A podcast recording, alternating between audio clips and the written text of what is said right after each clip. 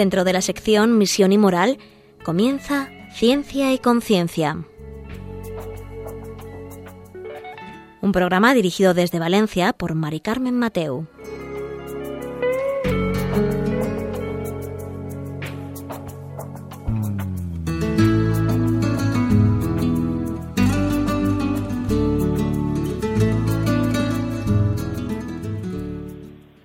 Buenos días, queridos oyentes. Un miércoles más aquí estamos en Ciencia y Conciencia, un programa que hacemos desde el Observatorio de Bioética de la Universidad Católica de Valencia y que hoy, ya a cinco días de Navidad, ya estamos ahí, seguimos con vosotros y con muchas ganas de hablar del tema de hoy.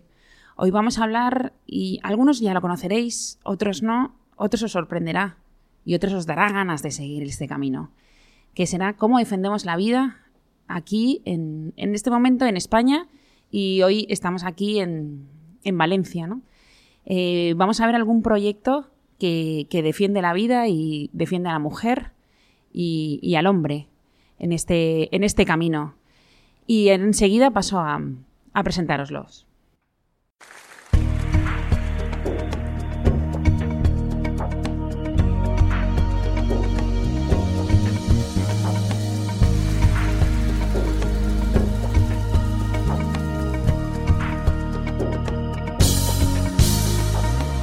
Abre mis ojos, oh Cristo.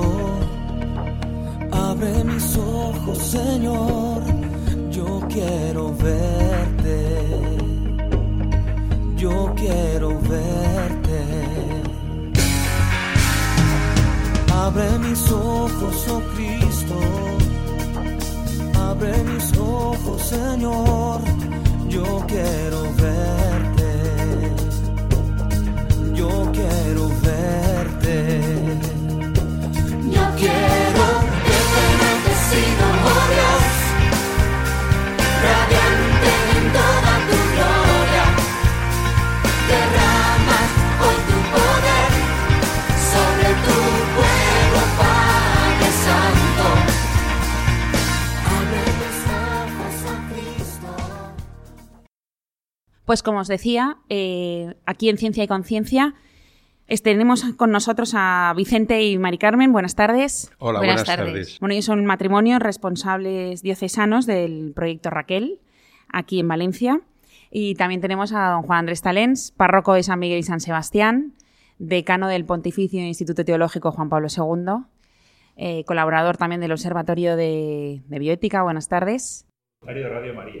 sí, bueno, el gran... Más importante. El gran el que, el que nos deja los espacios que hoy nos deja su, parroquia para hacer este, este programa. Pero bueno, y también ha sido el que también de su mano, aparte de Radio María, ha venido estos proyectos de, sobre la defensa de la vida, porque también como presidente del... Ahora soy director del Secretariado de Defensa de la Vida, pero en fin, en cualquier caso, lo más importante es que aquí se han conjugado una serie de factores y creo que es la Virgen la que lo está impulsando. Muy bien, pues eh, después de las presentaciones, eh, a mí me ha llamado mucha atención. Se creó en España una asociación pública de fieles que surge en Alcalá de Henares en el año 2012 y se implanta luego en Valencia por nuestro cardenal arzobispo en 2015, que se llama Spey Mater. Y Spey Mater, que ahora nos pasarán a contar más o menos eh, lo que es, nacen tres proyectos, que es el proyecto Raquel, proyecto Ángel y Parroquias por la Vida y aquí están los responsables del proyecto Raquel. Contadnos así rápidamente a lo mejor qué es esto del proyecto de Spaymatter. Bien, pues como, como bien has dicho, Spaymatter es una asociación pública de fieles cuya finalidad primordial es la defensa de la vida. El formarse en torno a todas las cuestiones que constituyen, por un lado, la cultura de la muerte, los ataques a la vida en, en general, desde eh, los temas relativos al aborto, eh, a la eutanasia, eh, al maltrato, a los abusos, etcétera, ¿no? contra la dignidad de la persona y contra su vida misma. Mm, esta asociación, que significa mm, mm, Madre de la Esperanza, estamos en el tiempo de la esperanza, precisamente, es, mm, pretende ser, y está siendo ya para muchas diócesis, como es el caso de Valencia, mm, una asociación de, defensa de la vida confesional. Es la primera asociación pro vida, en favor de la vida, que la Iglesia asume como, como, como hija suya, como, como mm, algo propio de la Iglesia Católica en España. Tiene tres proyectos. Esta, este carisma de defensa de la vida, ¿cómo lo lleva a cabo? A través de tres grandes proyectos. El proyecto Raquel, que es el más antiguo de ellos, el proyecto Ángel y Parroquias por la Vida. Del proyecto Raquel hablaremos ahora luego más extensamente. El proyecto que está al centro de todos ellos es el de Parroquias por la Vida, porque como dice Jesucristo, sin, separados de mí nada podéis. Y realmente sin la oración mm, no se pueden llevar a cabo estas acciones que conlleva Ángel y Raquel. Por lo tanto, ¿qué son las parroquias por la vida? Pues son parroquias, en Valencia ya hay una veintena aproximadamente, que se unen a esta asociación de un modo muy sencillo, a través de grupos de oración mm, de eh, determinadas liturgias, como es la, la Eucaristía vespertina de un día al mes, de la adoración al Santísimo, de un día al mes, pueden hacerlo más, pero no hace falta, en donde expresan y se va eh, constituyendo, manifestando una conciencia de defensa de la vida entre los feligreses de esa parroquia. Eh, la, esperanza y la, eh, el deseo es que se vayan extendiendo estos, estos, este, este tipo de parroquias. Y luego el proyecto Ángel es frente a mm, mujeres que se encuentran con un embarazo inesperado, no solo ella, sino también pues su compañero, el esposo, el novio, eh, la propia familia, frente a ese embarazo inesperado y frente a las dificultades que pueden encontrarse, se puede ver tentada a abortar. El proyecto Ángel constituye un acompañamiento y una ayuda para que, en la medida de lo posible, no aborten y, sobre todo, se encuentren con Jesucristo que es la, que, es la finalidad última de todos estos proyectos, es la evangelización, es el llevar a estas personas que sufren a, Cristo. Y con lo que decías, justo acabamos de pasar el día de Nuestra Señora de la Esperanza, nos encontramos en el camino de la esperanza y además me ha recordado lo de Parroquias por la Vida, lo de San Juan Pablo II, lo de contemplación y acción. O sea, necesitamos contemplar Correcto. para trabajar, para hacer nuestro camino, que es lo que tú comentabas. Y Mari Carmen, el proyecto Raquel, sí. ¿nos lo explicas en qué consiste? Muy bien. El proyecto Raquel está dirigido a todas las personas que han sufrido un aborto, especialmente a la mujer, pero no solo a ella, porque también los hombres padecen el síndrome posaborto, sobre todo cuando han, estado implicados ellos en la muerte de, un bebé, de un niño. De su hijo. De su hijo, exactamente. Hay veces que también no solamente es la madre, o sea, la madre o el padre del bebé, sino también los abuelos, es decir, la madre de la mujer embarazada, que también muchas veces está implicada. Está mm, también las personas que trabajan en un abortorio, también para ellas, porque hay muchas que se han convertido y se han dado cuenta de lo que están haciendo y sufren el síndrome posaborto. Pero especialmente la mujer es la que siempre, siempre está implicada porque es algo que lleva en su cuerpo, eh, una vida que lleva dentro. Entonces es una respuesta al drama que están viviendo, porque realmente viven un infierno, ya sea que hayan abortado hace poco, como unos pocos años, o incluso 20, yo me he encontrado con personas que hace más de 20 años o 30 años que habían abortado y que ahí llevan esa herida enorme en el corazón. Entonces es un proyecto que va dirigido a estas personas para que, pues para sanar las heridas del corazón llevándolas a Dios, porque realmente el que sana es el Señor. Eso lo tenemos muy claro. Es verdad que eh, las mujeres y las personas pues, pueden ser católicas o pueden no ser católicas, pueden ser mm, de otras confesiones o no, no, ser ni bautizados. Pero el proyecto Raquel está dirigido a todas, a todas las personas. Es un proyecto de la Iglesia que no necesita que las personas estén en la Iglesia para que sean atendidas. Es verdad que las primeras etapas son más psicológicas porque hay que eh, ir a la herida, es como una especie de herida profunda que tienen en la que está un pus dentro encapsulado. Entonces hay que ir dirigido, dirigirse a esta herida, abrirla para poder sacar el pus. Y entonces las primeras etapas son más psicológicas y luego ya eh, a la persona se le abre a la esperanza, se le abre a la esperanza. Y ella es libre también de de acoger esta esperanza. Sí. Y don Juan Andrés, ¿cómo fue la idea de, traer? ¿Era necesario traerlo? Era este súper necesario, ¿no? Pienso que esto, yo digo siempre, no podemos, la Iglesia es el pueblo de la vida y no podemos delegar en nadie la causa de la vida, ¿no? Se ha visto además en la historia reciente española lo que ha pasado. Por tanto, esto no podemos esperar que lo haga nadie si lo hacemos nosotros. Y aunque lo hicieran, nosotros no podemos dimitir porque forma parte de la evangelización. ¿eh?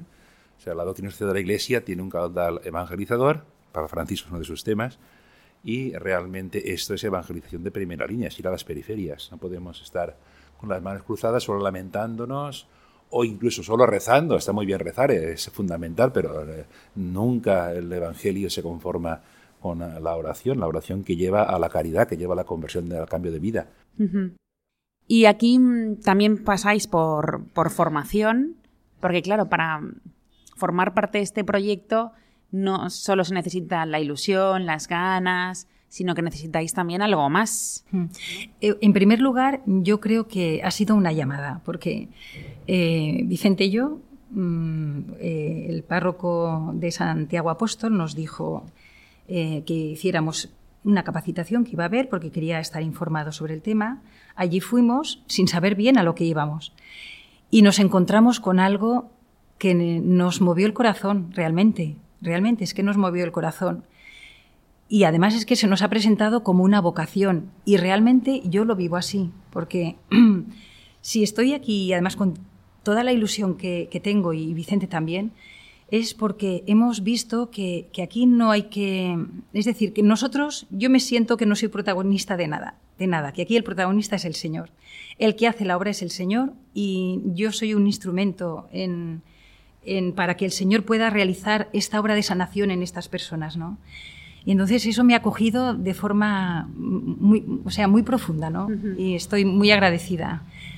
Eh, me habías hecho además también, bueno, te he hecho esta acotación, pero me habéis hecho otra pregunta, si no te importa me la repites. No, no, no. Eh, sobre el tema de la formación, si, si, Ah, sí. si os formáis o eso, Sí, pero sí. vamos a escuchar primero Vale. unos consejos sobre Navidad de, de Radio María y enseguida volvemos.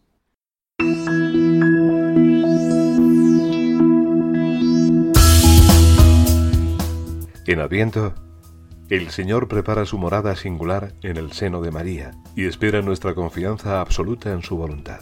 Vivamos con alegría este tiempo de gracia, confiándole nuestras inquietudes y necesidades.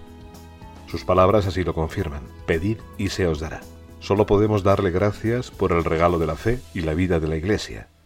Orientemos nuestro corazón en la oración y el agradecimiento. Juntos cumpliremos el sueño de nuestra Madre en medio del mundo. Ayúdanos a preparar la casa del Señor para recibirlo como un solo corazón. Colabora con nosotros. Puedes hacerlo en cualquier sucursal del Banco Popular o sus filiales o en el Banco Santander, en las cuentas de la Asociación Radio María.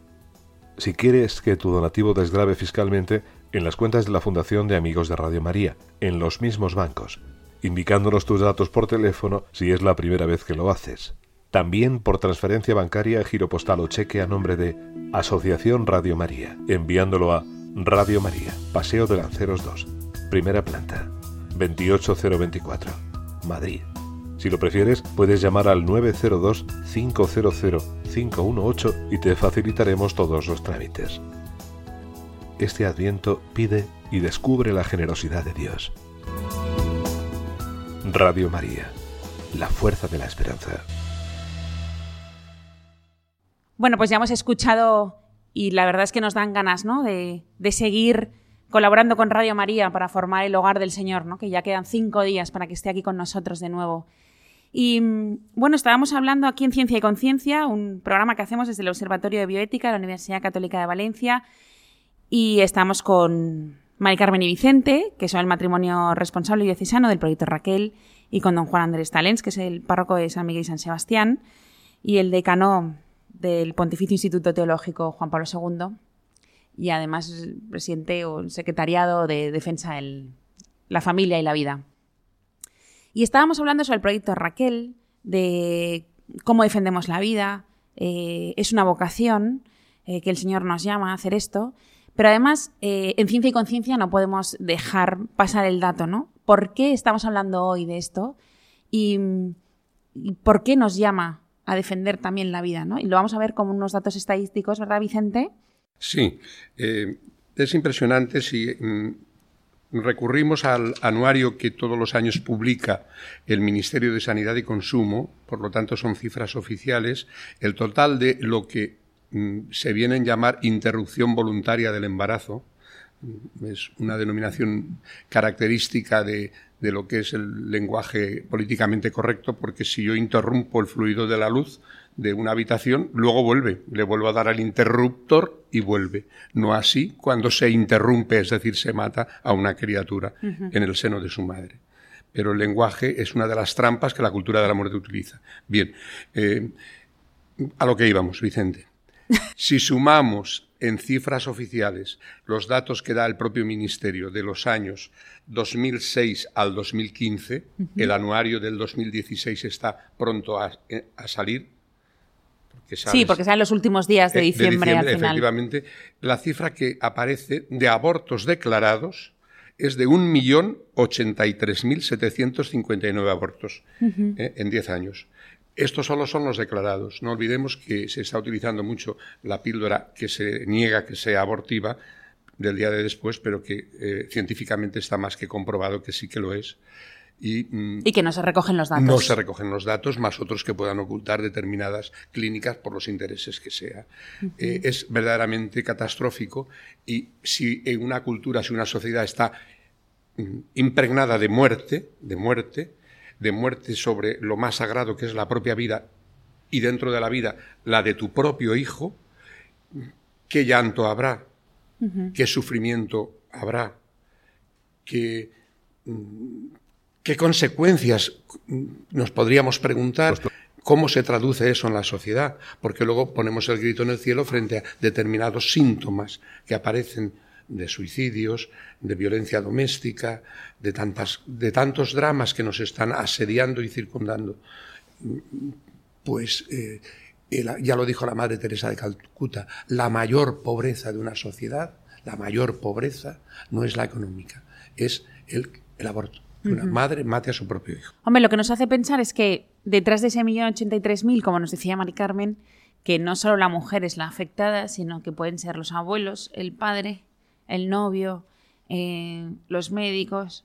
O sea, podemos juntarnos, a grosso modo así, sin ser muy literales, con 3, 4, 5 millones de personas con un sufrimiento detrás. Entonces, esto, podríamos decir, esto habría que trabajarlo claro. De ahí nace, entiendo que el proyecto Raquel, pero nace más para, las mujeres, para los... para vamos a ver, eh, nace porque, eh, bueno, nació en Estados Unidos, ya lo ha dicho antes Vicente. La situación era que cuando se aprobó allí el aborto, vieron los propios sacerdotes que al cabo de un tiempo, pues la mujer se confesaba y allí se le atendía, se le daba la absolución el sacerdote, y mm, esta mujer que ya se había confesado, al cabo de un tiempo volvía otra vez a confesarse de lo mismo. Y pasaba un tiempo y volvía otra vez a confesarse de lo mismo. Entonces empezaron a estudiar, aquí pasa algo, porque es verdad, es verdad que la confesión, con la confesión y el perdón de los pecados, queda borrado el pecado, eso es verdad.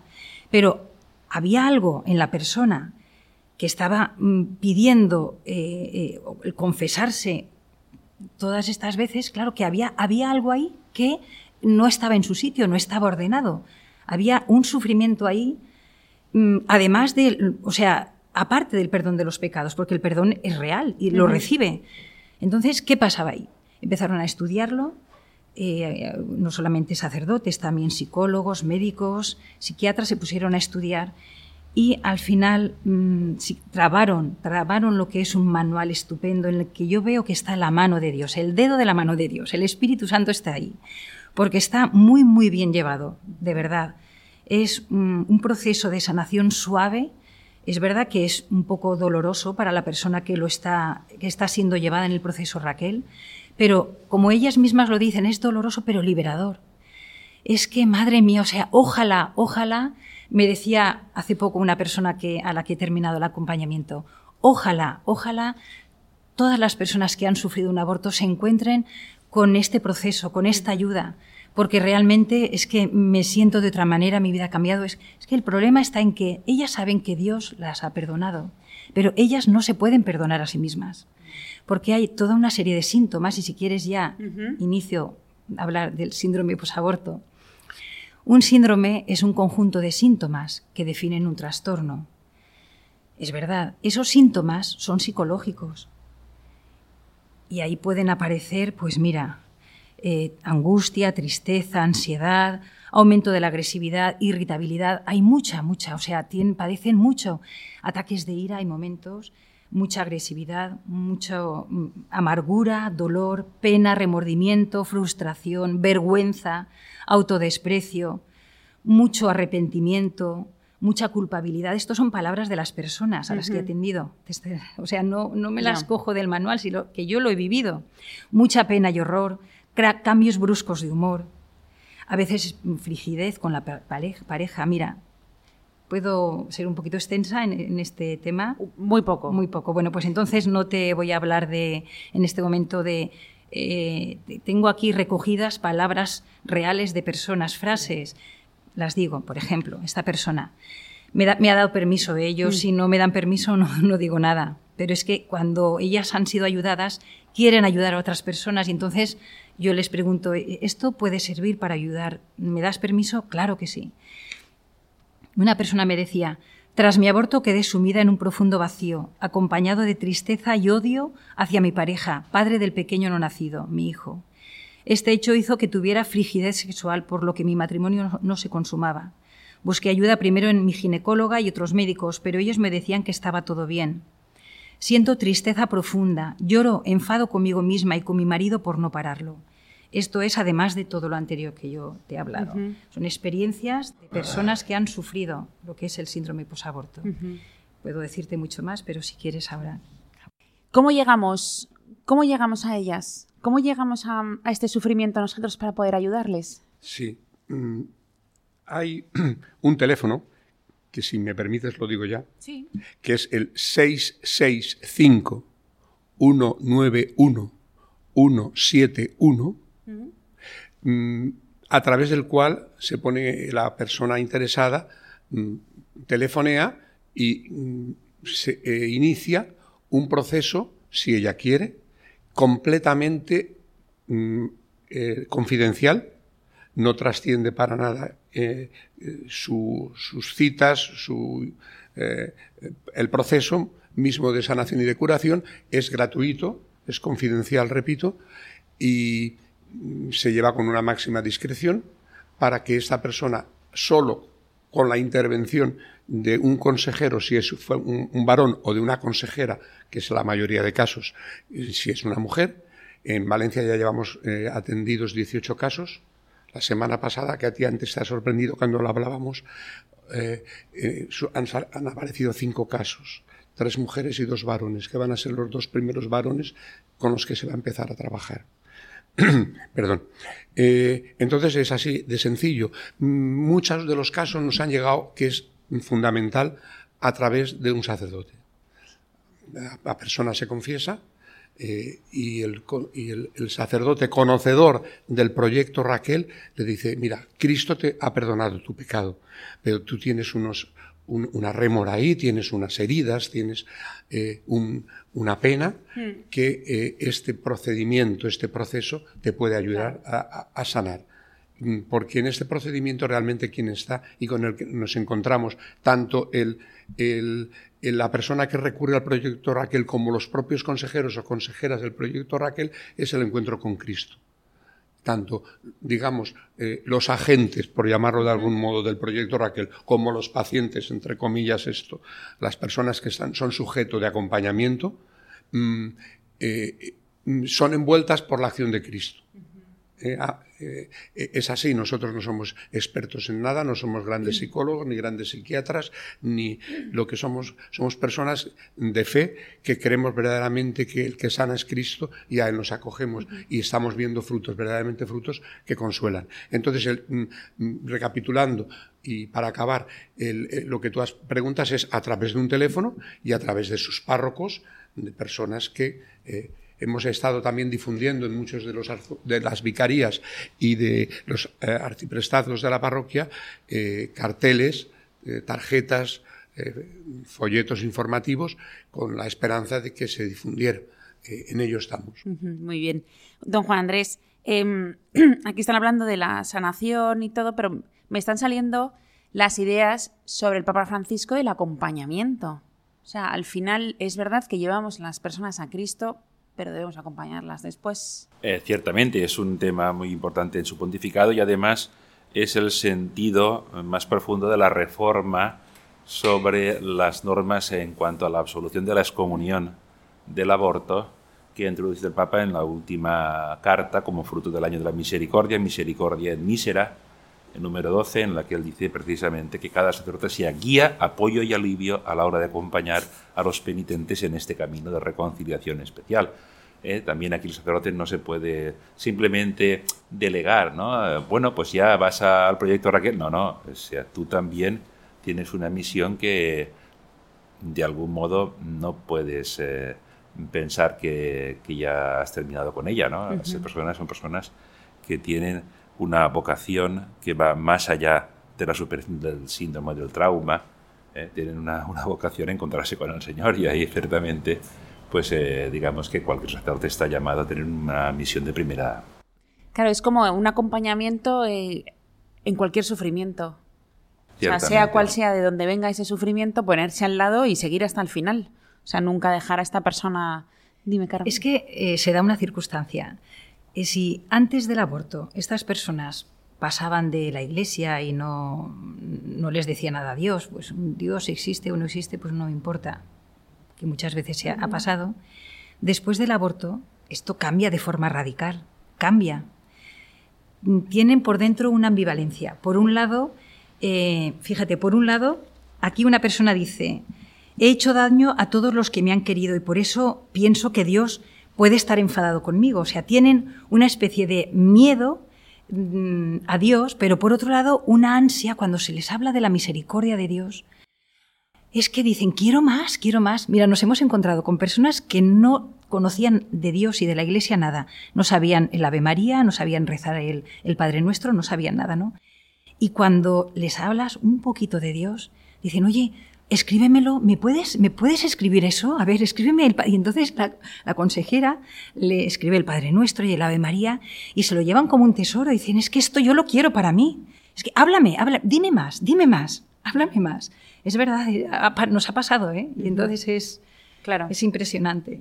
Bueno, pues como veis, em, en esta sanación, en este sufrimiento y en este acompañamiento, eh, nos tenemos que poner todos cada día, ¿no? En nuestra, en nuestra faceta. Pero mm, escuchamos un, un poco de música y enseguida estamos con vosotros.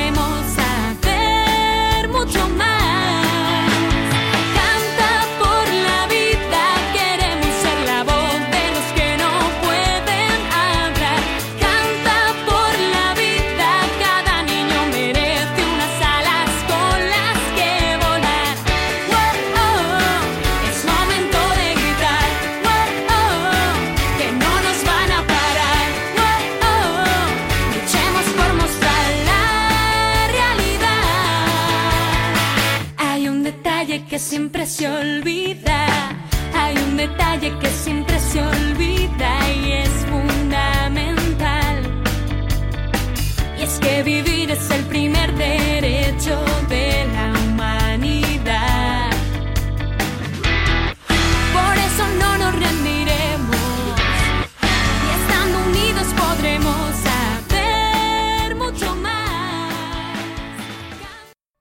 Como veis, hoy estamos en, modo esperanza.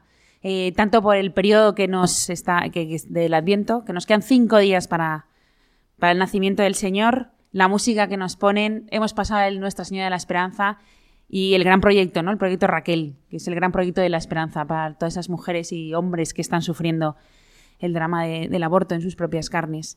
Y bueno, nos hemos quedado en un, en un momento muy bonito, ¿no?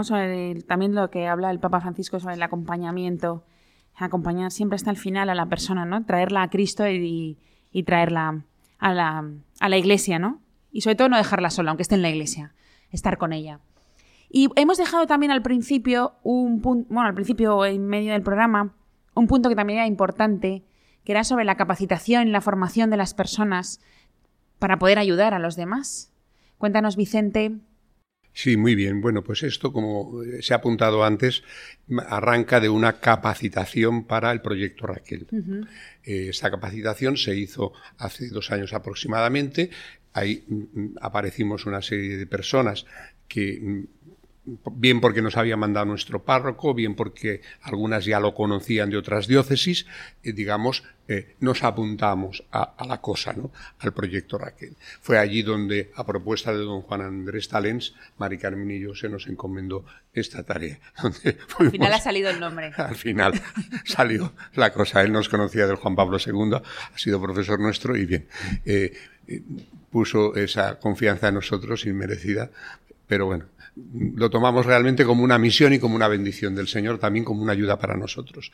Eh, después de la capacitación, eh, eh, las personas vinculadas al proyecto Raquel realizamos una vez al mes aproximadamente estamos porque se ofreció siendo acogidos en la parroquia de Santiago Apóstol de Marchalenes un proceso de formación de formación profundizando temas referidos a la vida a, a- a todo lo referente a la antropología adecuada siguiendo a Juan Pablo II etcétera y cada una de las etapas, de las diez etapas que tiene el proyecto Raquel, profundizando en ellas.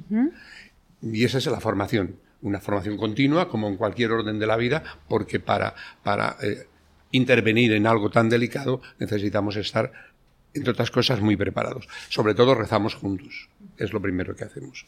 Mm, va a haber eh, posiblemente a principios de febrero, a principios de febrero, otra capacitación del proyecto Raquel. Y de cualquier forma, si alguna persona de las que, de las que nos pueda estar escuchando quisiera tener, eh, tiene interés en participar ya en- previamente a una futura capacitación en esa formación, conocer mejor el proyecto Raquel, simplemente tiene que, tiene que llamar eh, al teléfono que antes he dado y que repito ahora, al 665 191 171 y le dirán lo que tiene que hacer y nos pondríamos en contacto para que esto que aquí hemos tratado de expresar y relatar mm, con la eh, brevedad que exige eh, el, el medio radiofónico, pues que pudiera conocerlo de primera mano y de, de un modo más completo. Además, también puede te- mirar la web, ¿no? proyectoraquel.com y ahí mm, conoce todo y luego ya Correcto. Que, que llame y que se una. Eh, hay una parte que a mí, eh, antes de terminar el programa, me gustaría también tratar y es el, el tema del padre. Hmm. Porque siempre hablamos del sufrimiento Ujú. que tiene la mujer, Así es. pero ¿y el de él? El de él, el de él también existe y además ayer mismo lo estuve comprobando porque ayer estuvimos hablando con un matrimonio que los dos han sufrido el aborto mm, porque mm, vi- vino conmigo el, el consejero que va a llevar a, a este hombre, a este, a este esposo.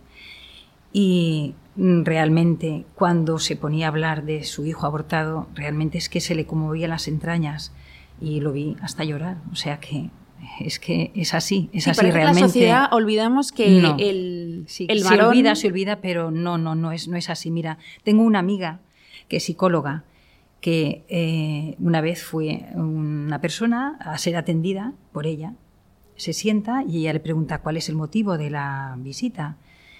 Y dice, mira, vengo porque he abortado. Y ella dice, a ver, explícate, porque tú eres un hombre. Y dice, sí, vengo porque he abortado, porque yo he obligado a mi mujer a abortar y no puedo vivir con ello, no puedo. O sea, es algo que es una losa que me pesa. Hace poco hablaba con otra persona y me decía, dice, mira, eh, yo lo necesito, dice, además lo necesito que tengo muchas ganas de empezar. Otro, otro hombre distinto a estos de los que te he hablado. Tengo muchas ganas de empezar el proyecto, porque había, lo había oído y rápidamente se me acercó, porque lo había, había estado un poquito hablando del proyecto de Raquel a un grupo de personas, y en un momento de un impasse él se me acercó y me dice, oye, yo esto lo necesito. Me dio su número de teléfono y ya también está puesto. ¿eh? O sea que también tendríamos que, no sé si ser consecuentes o llamar a la sociedad de decir que el sufrimiento no es solo femenino en este caso, sino también el varón tiene un gran sufrimiento por la pérdida y sobre todo por la obligación, a veces, que hace que, que obliga a su mujer. Deberíamos fijarnos como eh, en, los procedimientos, en las leyes que lamentablemente han sido aprobadas y que elevan a categoría de derecho el que una madre pueda matar a su hijo. Mm, se ha prescindido absolutamente de la figura del padre. El padre, el novio, el muchacho que ha tenido la relación con, la, con la, chica, etcétera, es absolutamente ignorado por la normativa, no cuenta para nada. No así lo quiere hacer la Iglesia, no así lo está haciendo el proyecto eh, Raquel y también el proyecto Ángel. El otro día la iniciadora María José Mansilla del proyecto, de estos proyectos, nos, nos, comentaba que eh, eh, cómo se están desarrollando ya pautas para que en el propio proyecto Ángel de acompañamiento a una mujer que es tentada a abortar y que está en, esa, en ese filo de la navaja, que si sí, que si no, ahí se pretende incluir en ese acompañamiento, que es la figura del ángel, no solo a la chica que está tentada a abortar, sino a lo mejor a sus padres, sobre todo a su compañero, a su novio, que no sabe, que se siente desamparado, que sobre todo lo que aparece es un miedo enorme un miedo tremendo al qué dirán, a cómo salir adelante, qué va a ser de nosotros, cómo voy a ir a la universidad, cómo voy a continuar los estudios si estoy embarazada. Se les invita a abortar para quitarse el problema de en medio y tenemos experiencia de detención de casos de chicas jóvenes que no han podido continuar estudiando porque abortaron.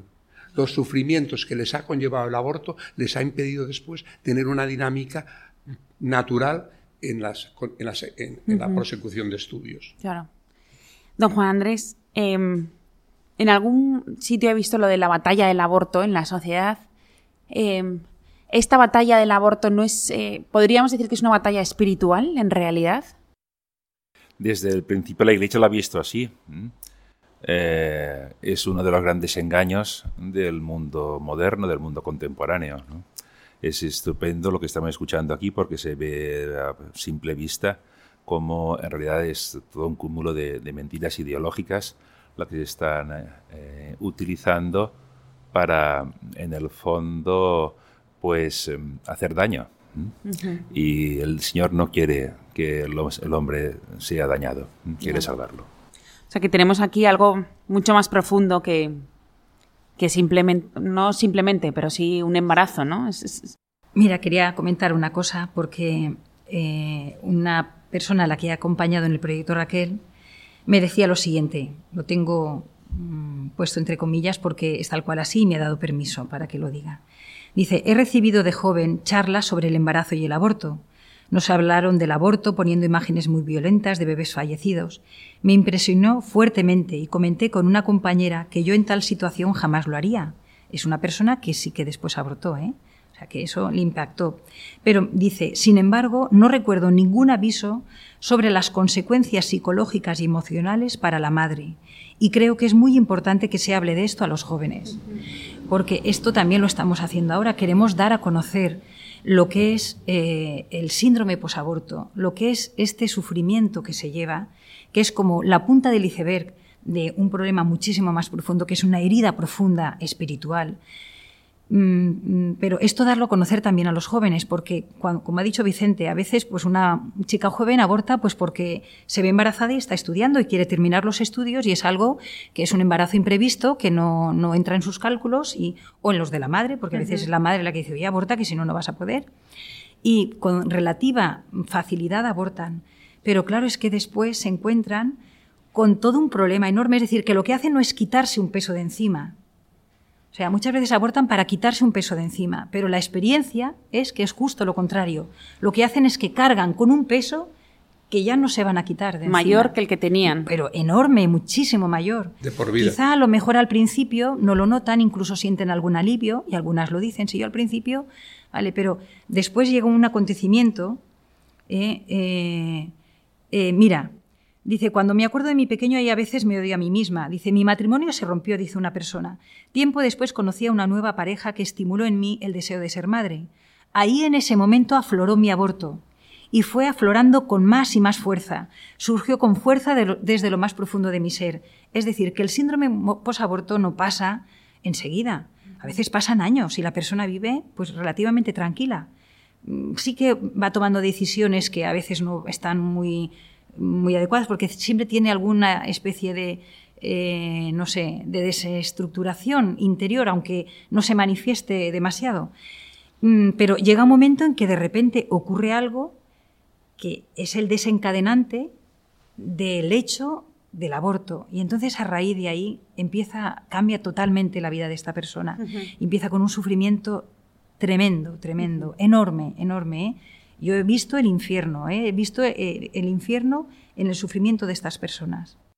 Bueno, y como tenemos que ir terminando también este programa, eh, podemos ir cada uno diciendo con qué ideas quiere dejar también a, a nuestros oyentes ¿no? sobre este proyecto. Juan Andrés. Sí, yo quería decir que, bueno, que el proyecto Raquel, hemos citado mucho la labor estupenda, excelente que está haciendo aquí en Valencia, pero está en toda España a través de la Spay Mater. ¿eh? O sea, es también eh, esto empezó en realidad en Alcalá de Henares, cogido por don Juan Antonio Red, su obispo, como asociación pública de fieles, eh, constituida canónicamente allí, y está actuando, pues ahora mismo no sé el número, pero ya más de, vamos, seguro, no me equivoco, más de 20 Sí, eh, sí. diócesis españolas, ¿eh?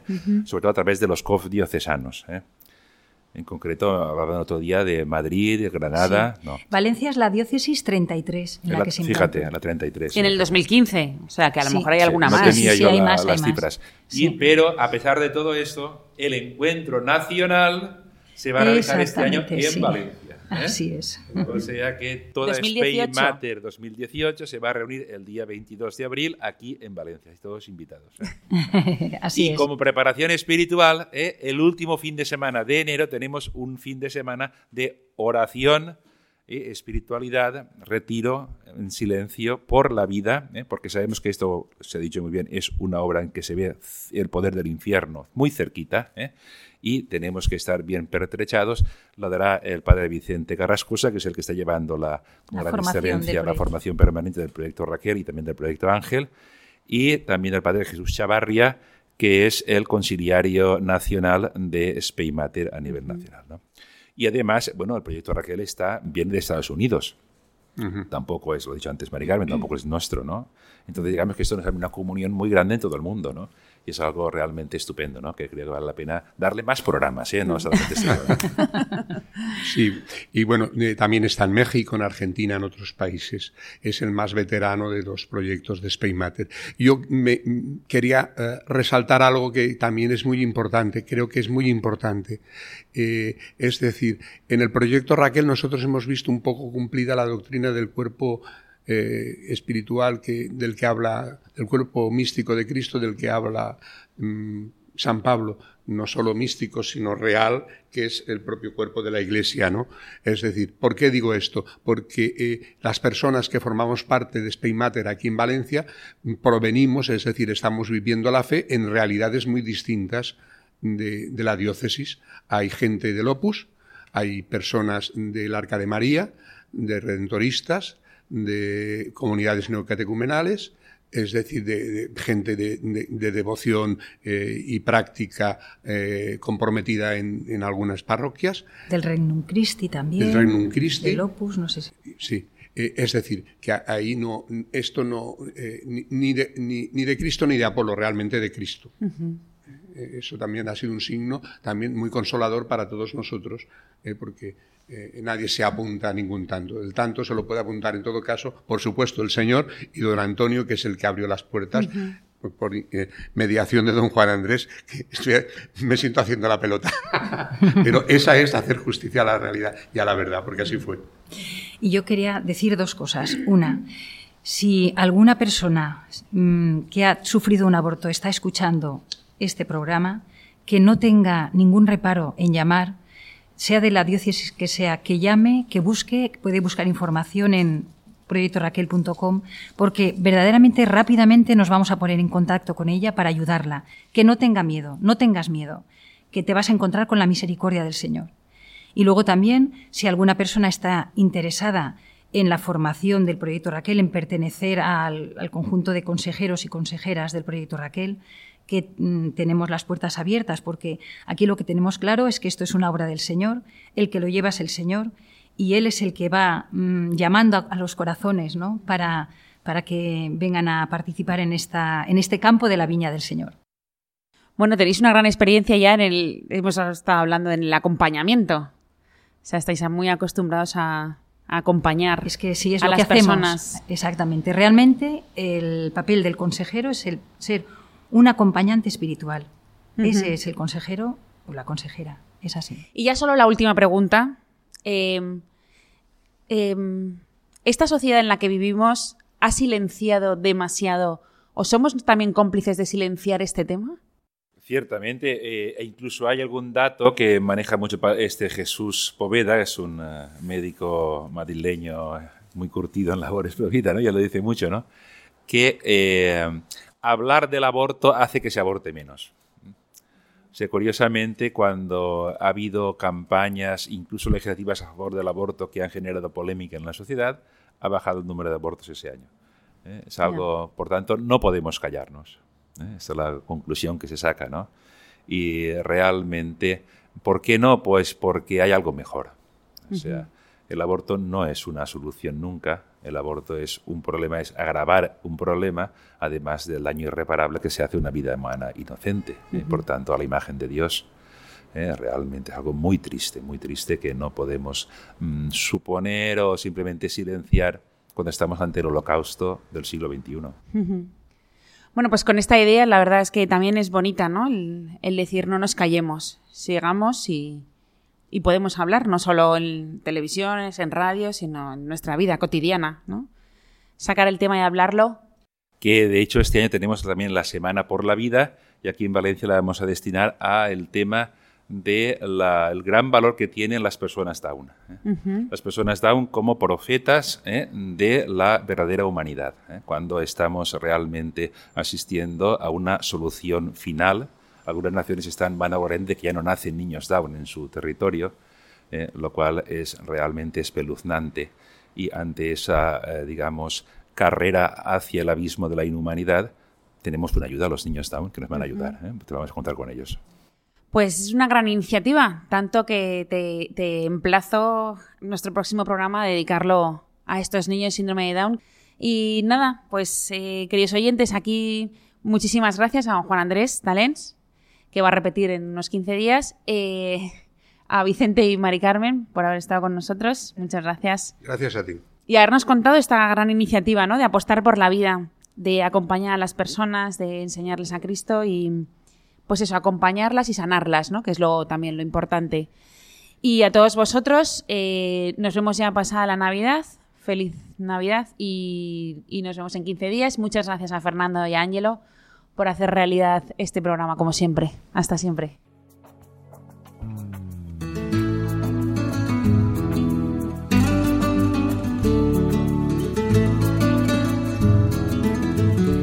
Finaliza así en Radio María Ciencia y Conciencia, un programa dirigido desde Valencia por Mari Carmen Mateu.